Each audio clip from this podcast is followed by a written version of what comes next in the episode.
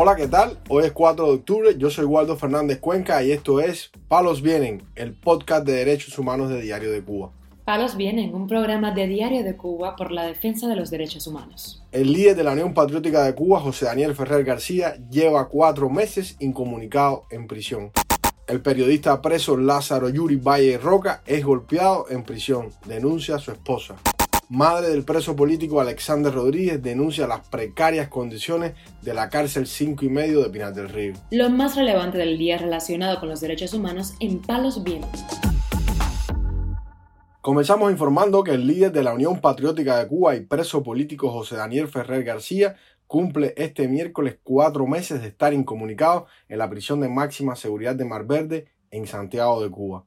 Según explicó su hermana Anabel Ferrer en redes sociales, la última llamada telefónica que hizo el opositor fue el 6 de marzo y la última visita conyugal ocurrió el pasado 14 de marzo. En el actual año, solo en dos ocasiones, las autoridades han dado fe de vida del conocido activista santiaguero. En un comunicado en redes sociales, la organización defensora de derechos humanos Amnistía Internacional expresó que todo este tiempo ha sido de sufrimiento tanto para Ferrer como para su familia y exigió al régimen la liberación del prisionero político. En septiembre, las autoridades del penal de Mar Verde prohibieron por sexta ocasión la visita conyugal de su esposa Nelva Ismaray Ortega Tamayo. Tamayo acudió la pasada semana al penal para intentar ver a su esposo, pero nuevamente los funcionarios le negaron la entrada. La última vez que la familia vio al coordinador general de la Unión Patriótica de Cuba fue el pasado 5 de julio, hace dos meses, luego de una fuerte presión internacional, aunque el encuentro duró solo unos pocos minutos. José Daniel Ferrer García fue arrestado el 11 de julio de 2021 cuando se disponía a unirse a las manifestaciones antigubernamentales que se desencadenaron ese día en todo el país. En agosto de ese mismo año, un juez revocó su arresto domiciliario y ordenó su ingreso en un establecimiento penitenciario para cumplir los cuatro años y 14 días que le restaban de la condena que le habían impuesto en el año 2020. Informamos además que Eralidis Frometa Polanco, esposa del prisionero político y periodista Lázaro Yuri Valle Roca, denunció este martes que su esposo fue golpeado en la prisión de máxima seguridad combinado del Este en La Habana.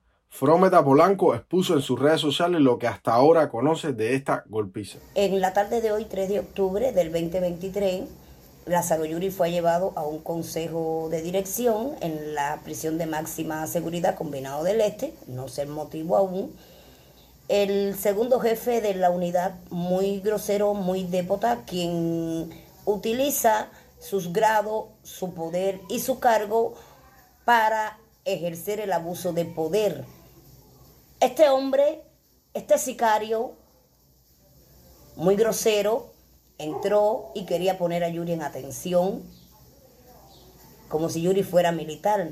Y Yuri sencillamente es defensor de los derechos humanos y un periodista independiente que está injustamente encarcelado por publicar frases de Martí y Antonio Maceo, el, el que la dictadura criminalizó al sancionar a Lázaro a cinco años. Este segundo jefe de unidad, que desconozco su nombre porque nunca le he visto la cara, con Lázaro esposado. Entre él y otro de sus sicarios lo golpearon brutalmente, lo estaban ahorcando. Y en estos momentos Yuri se encuentra en ese campamento de mayor rigor, combinado del este, estropeado, golpeado y en muy mal estado. Yo voy a seguir denunciando la dictadura de Raúl Castro y de Miguel Díaz Canel por la integridad física de Lázaro Yuri. La esposa del periodista responsabilizó tanto a Raúl Castro como a Miguel Díaz Canel por la integridad física de Lázaro Yuri Valle Roca. Se llevaron un hombre totalmente sano y al cabo de los dos años y los cuatro meses lo enfermaron. El sicariato régimen de Cuba le contrajo enfermedades a Lázaro incompatible para el régimen penitenciario de Cuba lo que suceda con Lázaro Yuri, lo que esté ocurriendo en este momento, es responsabilidad de Raúl Castro y Miguel Díaz Canel. Valle Roca recibió un pase a su casa del 4 al 7 de septiembre pasado. Según relató Frometa, lo notó esta vez muy deshidratado, con una gripe crónica y trastornos psicológicos. El disidente aprovechó el pase para realizarse chequeos médicos, aunque no le practicaron los estudios de la vista que necesita con urgencia, pues comenzó a perder la visión en prisión y no ha recibido atención especializada. Lázaro Yuri Valle Roca, de 62 años, fue detenido en junio del 2021 tras publicar en redes sociales imágenes de un lanzamiento de octavillas con frases de próceres cubanos como José Martí y Antonio Maceo. Lo condenaron a cinco años de cárcel por propaganda enemiga y el delito de resistencia. Palos viene. Para finalizar, informamos que la madre de Alexander Díaz Rodríguez preso político y manifestante del 11 de julio, denunció las terribles condiciones de la cárcel de Pinar del Río 5 y medio y el precario estado de salud de su hijo, enfermo de cáncer de garganta. Es muy triste lo que están pasando, eh, tanto los presos políticos como los presos comunes. Allí ellos me contaron, dentro de la misma prisión allí, ellos no tienen agua hace casi un mes y aquella agua está verde y dice que tienen que coger, amontonar un poco de papeles y aquella agua hervirla y después colarla en un pañito de gasa para poder tomarse aquella agua. Es duro y triste lo que están pasando y como en las condiciones que están. Eh, hace, como bien le di, hace un mes que no tienen agua. El salón de visita estaba totalmente con peste, eh, la peste estaba allí, los baños allí estaban inundados. En la visita familiar que esta mujer realizó este lunes a la prisión, tuvo que ponerse mascarilla para tratar de evitar una infección y se refirió a las dantescas condiciones de ese centro penitenciario, de las que sin vacilar dijo que debe cerrar. La prisión del 5 y medio está totalmente eh, para cerrar.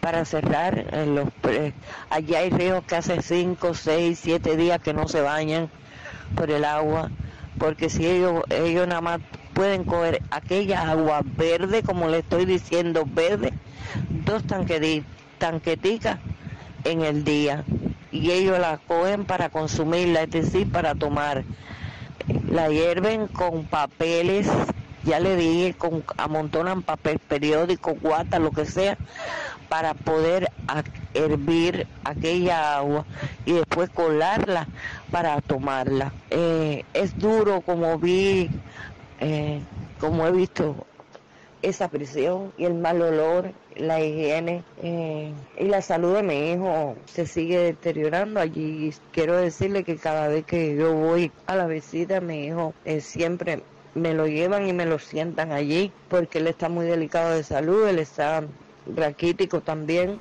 Alexander Díaz Rodríguez, de 42 años de edad, padece de cáncer de garganta en estado avanzado. En la prisión ha carecido de medicina y condiciones para tratar su enfermedad. El preso político estuvo varios meses ingresado en un hospital de Pinar del Río para atender su enfermedad, pero no ha recibido al menos una licencia extrapenal para poder atenderse fuera de la prisión. Este opositor fue condenado a cinco años de privación de libertad por los delitos de desacato y desórdenes públicos tras su participación en las manifestaciones del 11 de julio del 2021 en la ciudad de San Antonio de los Baños. Hasta su entrada en prisión era miembro del proyecto Emilia, un proyecto político que dirige el médico y opositor Oscar Elías Bisset. Palos Vienen, un programa de Diario de Cuba por la defensa de los derechos humanos. Estas han sido las noticias de hoy en Palos Vienen, el podcast de derechos humanos de Diario de Cuba. Pueden escucharnos en DS Radio, Spotify, Google Podcast, Apple Podcast, Telegram y SoundCloud. Yo soy Waldo Fernández Cuenca y mañana regresamos con más noticias.